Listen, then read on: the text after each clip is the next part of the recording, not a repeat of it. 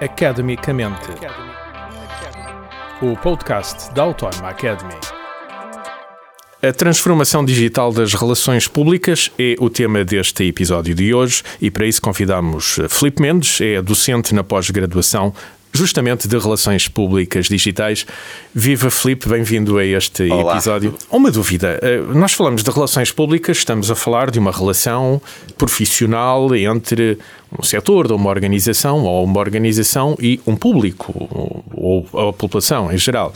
Se olhássemos há uns anos, isto cobria bem eh, a nossa definição de relações públicas, continua a cobrir, mas as coisas mudaram muito nos últimos anos com a vida digital, os Instagrams, as redes sociais, mas outros processos menos conhecidos de comunicação dentro das próprias empresas.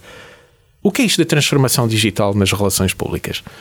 Essa é uma ótima pergunta e é uma pergunta com uma resposta que deverá ser extensa e detalhada, mas hum, hum, de facto eh, as relações públicas, portanto, em termos de, de prática, de indústria e, de, e os seus profissionais, já existe eh, mesmo há muitas décadas.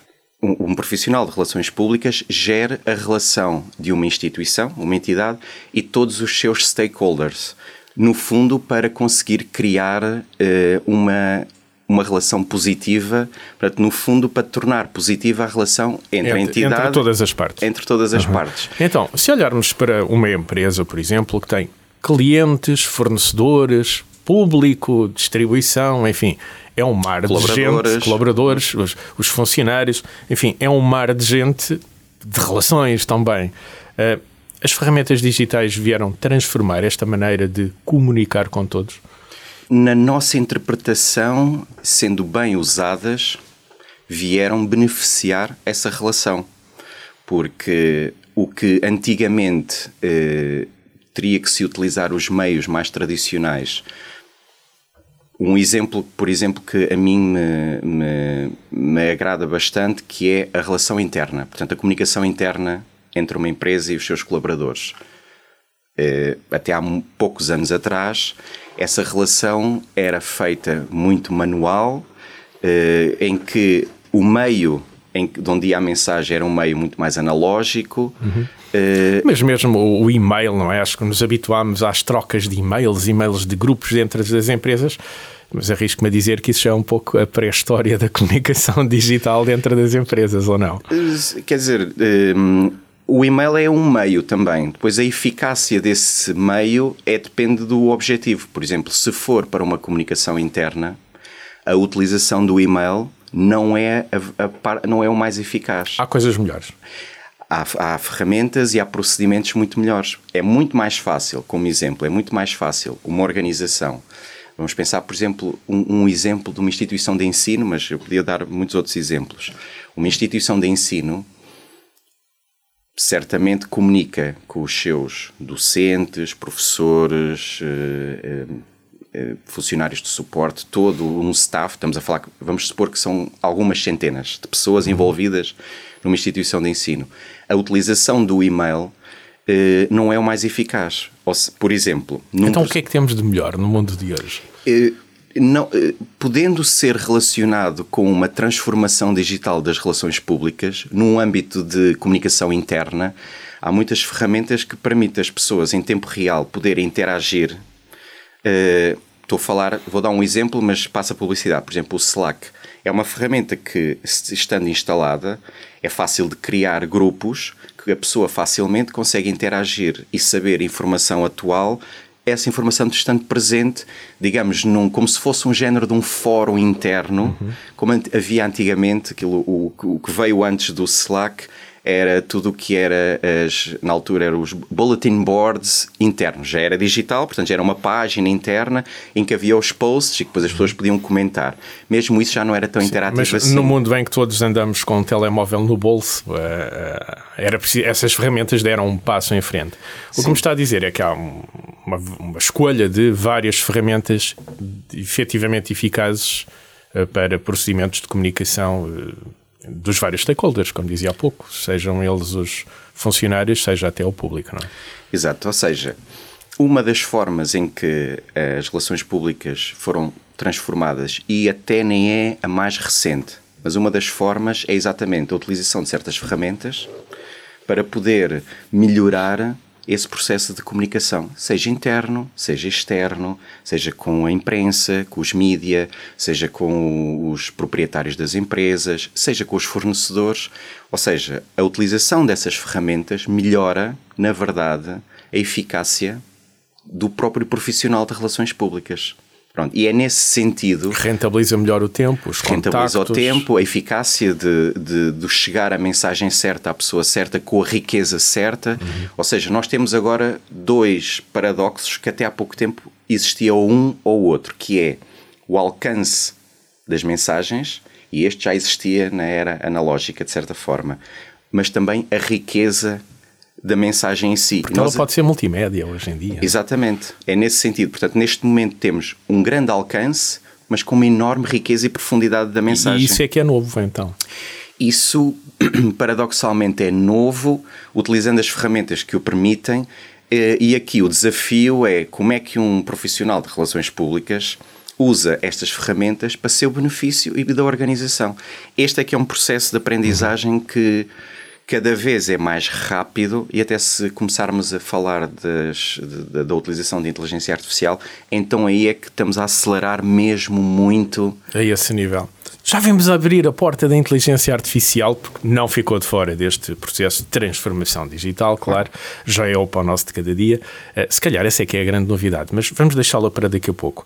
Uh, um, Filipe falou nestas ferramentas mas falou também em procedimentos, porque quando falamos de profissionais de relações públicas, isto para quem está fora do meio pode não ser muito claro, ou em organizações menos profissionais pode não ser muito claro, para a comunicação ter eficácia eh, é preciso definir procedimentos, eh, calendarizar procedimentos, definir objetivos, certo? Certo. Ou seja, nessa perspectiva, neste caso, não é tanto em termos das ferramentas ou da tecnologia a usar, é mais em termos processuais.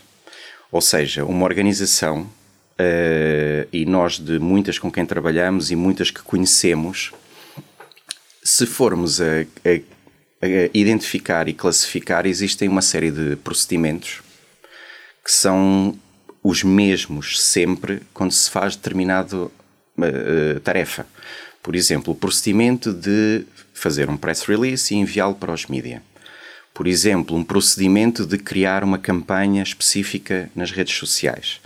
Uh, estes procedimentos, tendencialmente, o que vemos nas empresas é que são sempre, são sempre repetíveis, portanto, é possível de identificar quais é que seriam os passinhos todos ideais para, para fazer essa, essa, tarefa. Quase como construindo uma checklist que depois Exatamente. torna um procedimento regular e que, presumo, facilita imenso o trabalho facilita o trabalho para quem o faz, porque consegue ter um, uns guidelines que saiba que tem que passar por estas etapas todas, permite eh, várias pessoas olharem para o procedimento e contribuírem com recomendações para o procedimento ser melhorado. Permite, e até dar-lhe consistência, não é? Uh, dá consistência no sentido em que, apesar, a partir do momento que está definido, pode ser repetido pode ser repetido vezes, e, é, sem, e essa, grandes alterações. E essa é que é a consistência. Menos que seja para o melhorar, claro. Pronto, exatamente. E isto, em termos processuais, há um enorme benefício. E as próprias. Uh, os próprios profissionais de relações públicas podem ter um papel importante aí no, no identificar e enaltecer e assegurar esses próprios procedimentos internos que devem estar escritos de uma forma estruturada e facilmente compreendíveis por todos. Claro, portanto. E que, por exemplo, um aspecto, uh, há uma expressão inglesa que é o, onboarding de, de, um colaborador novo. Por exemplo, uh, alguém que entra na empresa e pela primeira vez está a conhecer o que é que são os procedimentos normais da empresa, como é que a empresa lida com determinados assuntos. Presumo que se esses procedimentos estiverem claramente definidos, será mais simples essa integração do, do novato na, na equipa exemplo, de comunicação ou de relações públicas. Exatamente. Então, isto é um aspecto que nós também achamos que pode beneficiar imenso as empresas, as que olhem para os seus procedimentos numa perspectiva que os temos que identificar e descrever e definir Daí a expressão que é usada, isto são, há uma, um acrónimo que é SOP, que é os Standard Operating Procedures. Uhum.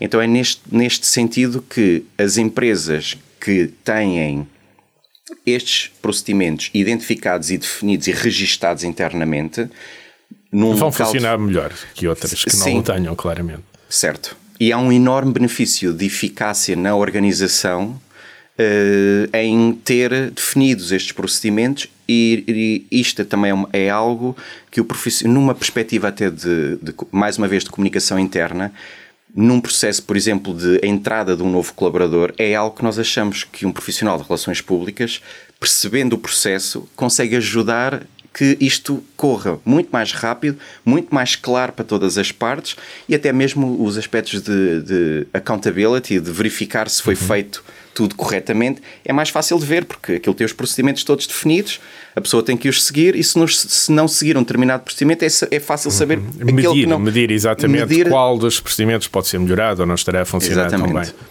para quem gosta muito de, de, de, medições em empresas, e todas as empresas gostam de se medir, os famosos KPIs, é? os Key Point Indicators, sim, enfim. A medi sim, a medição traz imensos benefícios para todas as partes. Seja, não deve haver receio de, haver, de, medir. de medir. Antes pelo contrário. Antes pelo contrário, devia de haver uma, uma alegria. É fundamental para a melhoria. É fundamental para a melhoria e, e mesmo para as pessoas perceberem como é que podem melhorar. Porque às vezes um, um, um, um profissional, se não tiver claramente identificado onde é que pode melhorar, também é mais difícil melhorar. Saber onde é que pode melhorar. Pronto, claro, nesse não, sentido. Torna menos intuitivo e mais sistémico esse processo, não é? Exatamente. Um, há uma coisa engraçada nas organizações uh, que nos foi mostrado pela pandemia. Afinal, nós conseguimos trabalhar remotamente. Exato. Não é? Uh, descobrimos isso, pelo menos algumas organizações já o faziam há muito tempo, outras, a sociedade em geral descobriu que consegue trabalhar remotamente. Uh, presumo que no, no, campo das relações públicas isto também se tenha sentido e que o hábito de trabalhar com equipas onde quer que estejam eh, também esteja suportado agora por processos e tecnologia. Exatamente. Sim, o que, o que hum, é, assim, em resumo, o que aconteceu foi havia uma ideia de que demoraria, vamos falar, um, um horizonte temporal 5 a 7 anos para a adoção de, de, até mesmo por parte das entidades patronais, de permitir que os seus colaboradores cada vez mais pudessem realizar trabalho remoto. Isto é um estigma que parte primeiro de, dos, dos patrões, ou seja, foram eles os primeiros que tiveram uhum. que ter esta aprendizagem e perceberem, desmistificarem que há certas funções e há, há uma certa equilíbrio que se pode dar a um, a um, aos colaboradores tendo uh, regimes de, de trabalho remoto, uh, o que a pandemia veio obrigar a que isto fosse validado, porque houve um momento, inclusive instituições públicas, que são imensas, e passaram para, para que foram regime. obrigadas a passar para esse regime, tiveram que se adaptar o mais rápido que fosse possível e isto veio a provar que é possível para a sociedade em geral. Pronto, o, o, as empresas já, já, já, o faziam e mesmo as consultoras, uh, as principais consultoras já tinham regimes híbridos já há muitos anos. Portanto, isto não é novo, uhum. mas para tanto a sociedade no, em geral é que acabou por ser nos novo. seus procedimentos habituais como até na gestão de equipas feitas à medida, a tal gestão de projetos. Afinal, também uh, o podemos fazer eh, nessa forma híbrida, remota e presencialmente.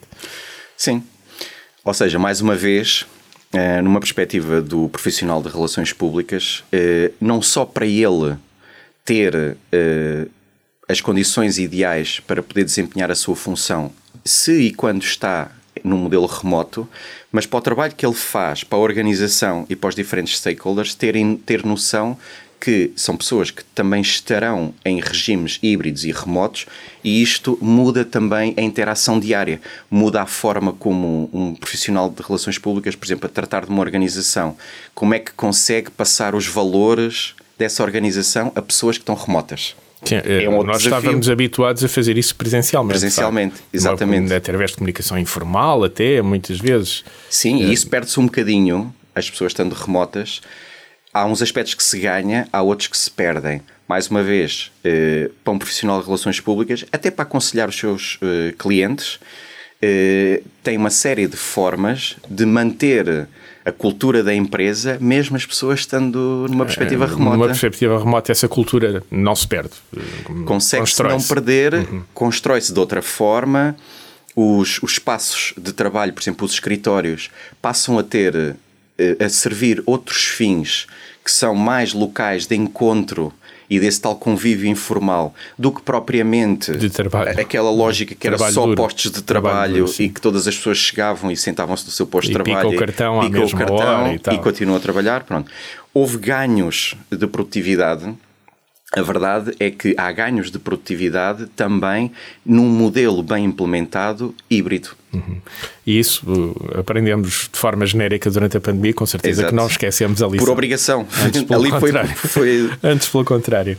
Há pouco eu tinha prometido que íamos também abordar aqui questões de inteligência artificial. Eu confesso que não, não é a minha área de trabalho, mas fico maravilhado com aquilo que se pode fazer com as rotinizações daquelas cartas muito formalinhas. Uh, que uma inteligência artificial consegue construir rapidamente uma linguagem bastante interessante.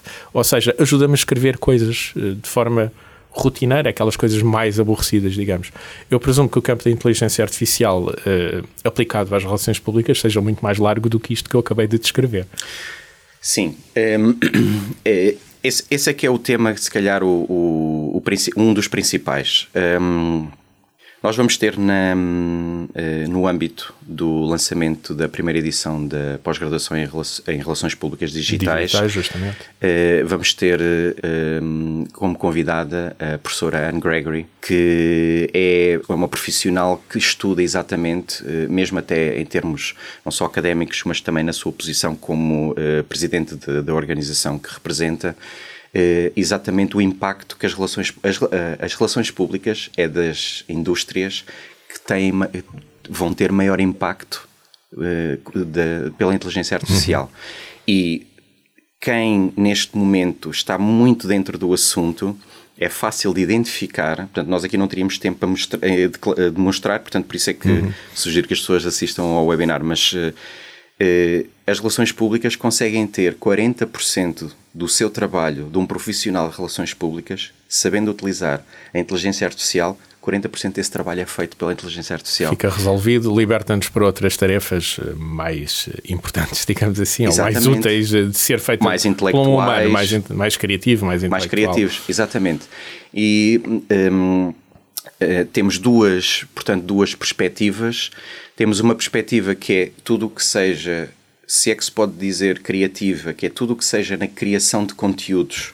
Uhum. Uh, existe um conjunto de ferramentas que facilita exatamente o que estava a dizer há pouco. Sim, porque eu falei apenas em texto, mas podemos imaginar eh, foto e vídeo, que exatamente. a inteligência artificial já trabalha bem, até mesmo fala humana, não é? Exatamente. Portanto, um, todo o trabalho de um RP inclui certamente, portanto, uma parte estratégica, intelectual, uh, mas uma parte de execução que muitas das vezes inclui uh, criar conteúdos. Essa criação, e essa de, criação conteúdos, de conteúdos encontra-se então hoje em dia eh, muito, muito facilitada e suportada por inteligência artificial. Exatamente. Quer dizer que o trabalho potencialmente é feito em menos tempo e potencialmente, não vou dizer melhor, porque isto não estaria totalmente correto, mas há alguns aspectos que facilita a criação de, de de, de, conteúdos que sirvam uma, umas determinadas regras que fiquem logo garantidas à priori. Partida, Pronto. Isto é por um lado. Isto é tudo o que se chama inteligência artificial generativa. Pronto. E aqui, além de, de, do aspecto prático da execução, existe um aspecto muito forte criativo, porque, por exemplo, Muitas vezes estamos à espera de encontrar o packshot perfeito, a imagem perfeita para representar. Packshot, aquela frase final, aquele slogan, não é? Isso também, mas sim. aqui neste caso estava a pensar é só na imagem, parte visível. É, na visual. parte visível que também terá que ser traduzido, sim, Exato. de uma forma visual. É, é muito mais fácil hoje em dia descrever exatamente a imagem que, que, se pretende uhum. e criar várias versões até se encontrar a versão perfeita. E depois na versão perfeita a pessoa, por exemplo, imaginem que, era um, que havia um indivíduo que, que era a capa da, da imagem e a pessoa estava com um, um cascol que era vermelho, mas por razões gráficas existe, não dá muito jeito e deveria tal. de ser verde, por exemplo.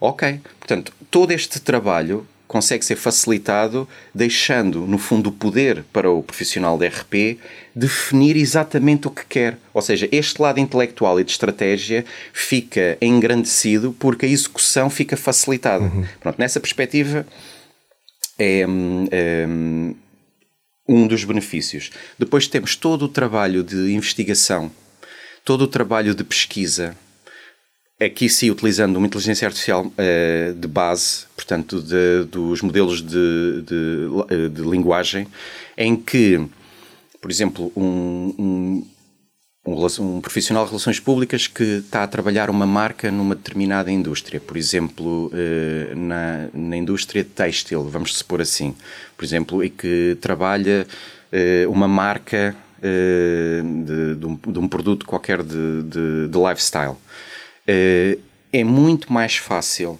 por exemplo, ver uh, qual é toda a comunicação que está a ser feita uh, nessa indústria para os concorrentes e obter um resumo de todas as últimas campanhas Usando que foram a inteligência feitas. artificial. Certo. Portanto, seja, uma análise de concorrência pode exemplo, ser amplamente facilitada recorrendo à inteligência em segundos, artificial. a pessoa consegue perceber, também consegue facilmente ir buscar todas as notícias, por exemplo, que saíram. Um grande resumo de imprensa sobre. Exatamente. Uhum. Pronto, isso, isso e, e, isto, estes dois aspectos, portanto, inteligência artificial generativa por e um inteligência lado, artificial. Eh, de acordo com todos os últimos estudos recentes, portanto, estamos a falar isto tem seis meses, estes estudos, e que nós, mais uma vez, vamos apresentar no webinar, Neste e a webinar, vai, vai apresentar, ocupa, portanto, estamos a falar de, de um conhecimento profundo da prática das relações públicas e estas ferramentas conseguem fazer 40% do trabalho de um RP.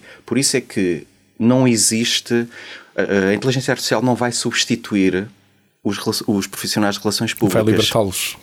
O que vai acontecer é os profissionais de relações públicas que souberem usar em seu benefício a inteligência artificial mais eficientes. têm muitos benefícios do que um profissional de RP que não, que não tenha conhecimento eu e que não os use. Que só, só isto seja um excelente motivo para ir procurar formação altamente especializada no campo das relações Nós públicas, que sim. porque falarmos de, de, de, de, um ganho de trabalho de 40% vai ser uma coisa uh, extraordinária para o indivíduo e para a organização, de uma forma geral. Uh, uh, fica então o convite para este webinar feito no âmbito da pós-graduação em Relações Públicas Digitais uh, da Autónoma Academy. Filipe Mendes, muito obrigado pelo tempo que pôde despender para vir aqui explicar-nos como é que o mundo digital está a transformar esta área profissional que são as relações públicas. Obrigado pelo convite. Academicamente. Este programa foi gravado nos estúdios da Universidade Autónoma de Lisboa.